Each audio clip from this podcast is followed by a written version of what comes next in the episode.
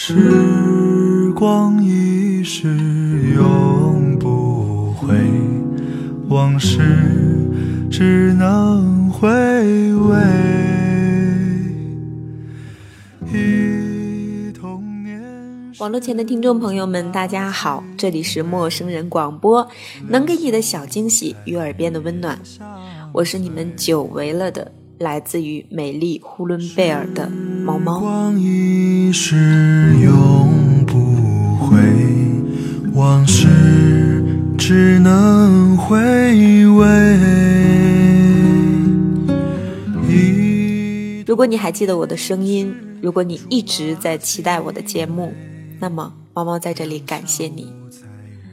就像是我之前说过的一样，过去的2015年让我得到了很多，我的身份和我的地位在这一年当中有了很大很大的改变。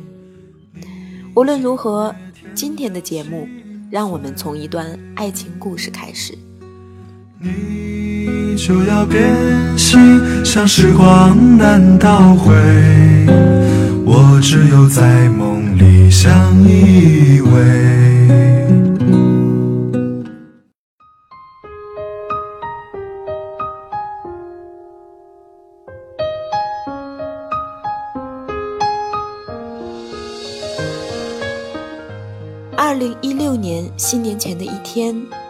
小 B 向小 A 求婚啦，同时送上的还有八十八万的礼金和一枚价值六十六万的戒指。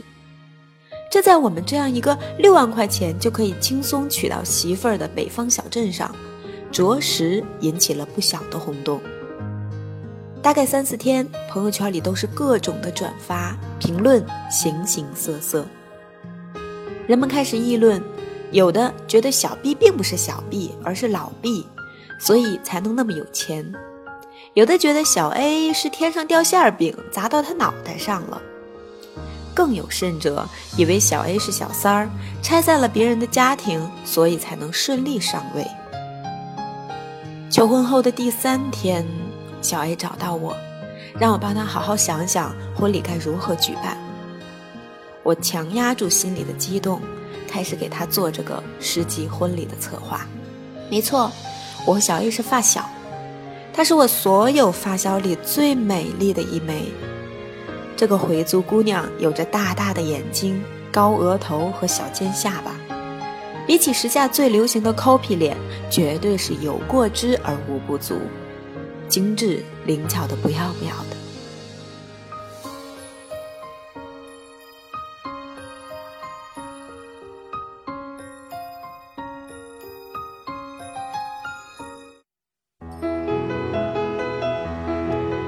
上初中的时候，我俩前后桌，小 B 和小 A 是同桌。那时候的小 B 家里面很困难，父母都是国企职工，忽然有一年双双下岗，一个姐姐，两个妹妹，加上小 B，很难想象那个年代他父母是如何支撑起整个家庭。当时内蒙啊有一个一杯牛奶强壮中国人类似的环节，小 A 发现小 B 的牛奶从来都不喝。而是放学带走，慢慢才知道都是拿回去给两个妹妹。善良的小 A 从此把自己的牛奶也送给小 B 一起拿走。十四五岁，情窦初开，纯洁的初恋情节在他们中间蔓延开来。不久，东窗事发，小 A 的父母自然不同意自己美若天仙的女儿跟这样一个穷人家的丑小子厮混，更有甚者还是初中的孩子。于是，流行《还珠格格》的年代的男孩女孩开始逃课、离家出走，兜兜转转三四年，明里暗里却一直没有影响他们的感情。我记得当时的小 A 被父母关在家里，丫竟然割腕自杀过，只是还算幸运，没有伤到要害。之后两人约定考大学，到了北京。这段时间，小 B 家里就开始风生水起。国企出来的父母为人谨慎，做事认真。二零零四年左右吧，在那个房地产泛滥的季节里，找到了很好的机会。于是上到大二，小 B 开始辍学帮父母经营生意，小 A 努力求学，一帆风顺。于是，十四年的恋爱长跑结束了，便有了节目开始的爱情故事。当然，这中间仍然有很多困难。身为回族阿訇的小 A 的父母，不愿意自己的女儿嫁给一个蒙古汉子，虽然不套马，但是这仍然是大不敬的。A、B 齐心，其利断金，克服了以上无数的问题。之所以把这段感情拿出来写，是因为当下八零九零年代的年轻人，爱情其实太过脆弱，婚后生活如履薄冰，无比艰难。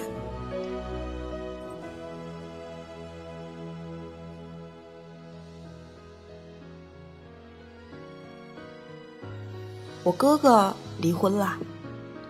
那天，我和哥哥抱着只有八个月的小侄女和前嫂子对峙法庭。他要求孩子归他所有，哥哥要每月负担五千块钱的抚养费。我记得哥哥当时轻蔑、无助的一笑：“我每个月工资只有不到三千，你开出如此的条件，所谓何事？”于是抱着孩子回了家。今年大年初七，舅舅突然离世，家里的主心骨没了，舅妈和哥哥哭作一团，慌作一团。那几天全家忙里忙外，孩子自然给嫂子带了几天。舅舅去世的第三天，我们全家烧纸从墓地出来，我便接到了前嫂子的微信，说明天周一，让我们把孩子带回家，他要上班没时间照顾。我当时愤恨。心里梗着，眼泪自然流不止。我同期考上公务员的法院的同学和我说，从今年大年初七上班，基本每周都会接到两三起类似的案件。八零九零小夫妻闹离婚，哭着喊着都不想要孩子。我回想，大概是我初二那一年，爸妈感情不和要离婚，争着抢着要我的抚养权。年代不同了，人心不古。是不是因为不敢期待未来呢？你说世界好像天天在倾塌着，直到弯腰低头把梦捏作微笑了。是该牵手上山看看的，最初动心的窗口有什么景色？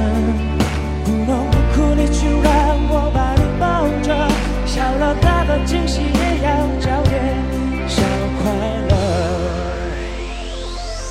就算有些事烦恼无助，至少我们有一起吃苦的幸福。每次当爱走到绝路，往事一幕幕将我们蒙住。其实，你可以说以上的两件事都是比较极端的，我也不多解释。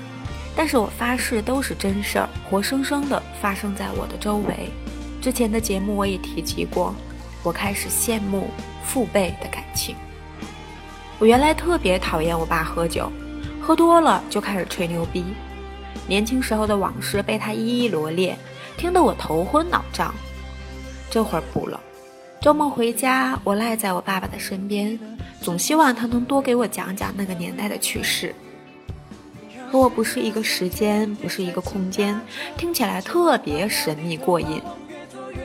原来我对爸妈的爱情觉得特别不屑，觉得他们每天啊就是家长里短，平淡无味。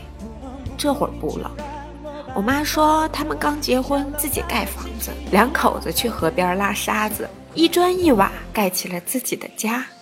说我爸爸类风湿以后瘫痪了两年。家里财政紧巴巴，一毛钱恨不得都掰成两半花。说实话，我觉得好浪漫，每每一个故事都是傲娇的在秀恩爱，让人羡慕的爱情。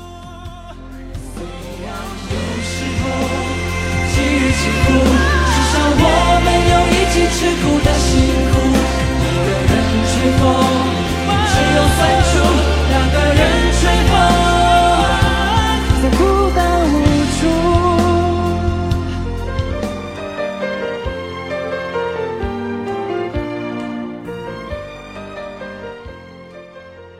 现在的年轻人不了。我们结婚的时候，房子、车子、票子、家用电器、锅碗瓢盆，双方父母都给买好，拎包入住，连做饭的咸盐味精都摆放得整整齐齐。于是，很多小两口开始觉得婚后生活无聊，小来小去的事儿你争我夺。你是家里的小王爷，姑奶奶我也是家里的掌上明珠，争吵不断，感情打着打着就散了。一不小心有了个孩子，拜托我还是孩子，有了他拿什么去和朋友潇洒？便有了法院同学手中的案子。我一直相信。会有那么一种纯粹的爱情，我爱你。于是，虽然经常埋汰你，但是别人埋汰我就和他拼命。我爱你，我可以改掉我的坏习惯，为了让你过好日子，起早贪黑，辛苦我也觉得甜蜜。我爱你，可以给你生个宝宝，每天端屎端尿，左边抱着他，右边抱着你，看看电视，想想。就能幸福的哈哈大笑。我爱你，我可以在手机里下载个下厨房，每天变着花样的给你做好吃的，只为你第一口吃下时惊喜的表情。每个人都有无数个身份，我在单位整理档案，小小的一个地级市、四级城市，处级干部就有四位数字。想想，如果每天活在这样的职称下，若没有一个幸福和美的家，该有多累？于是我开始渴望能有更多的机会和老公一起吃苦，一起为了更好的日子而努力，向着阳光，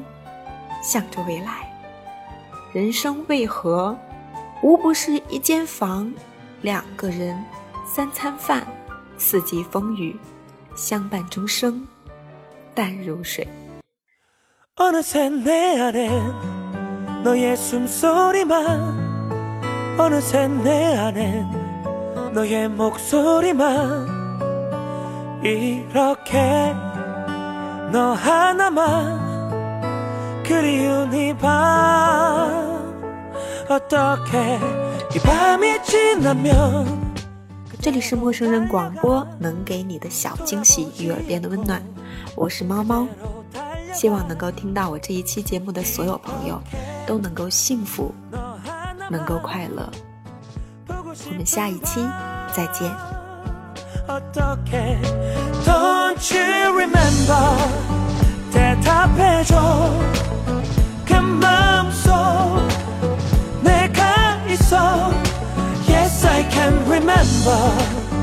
널 기다려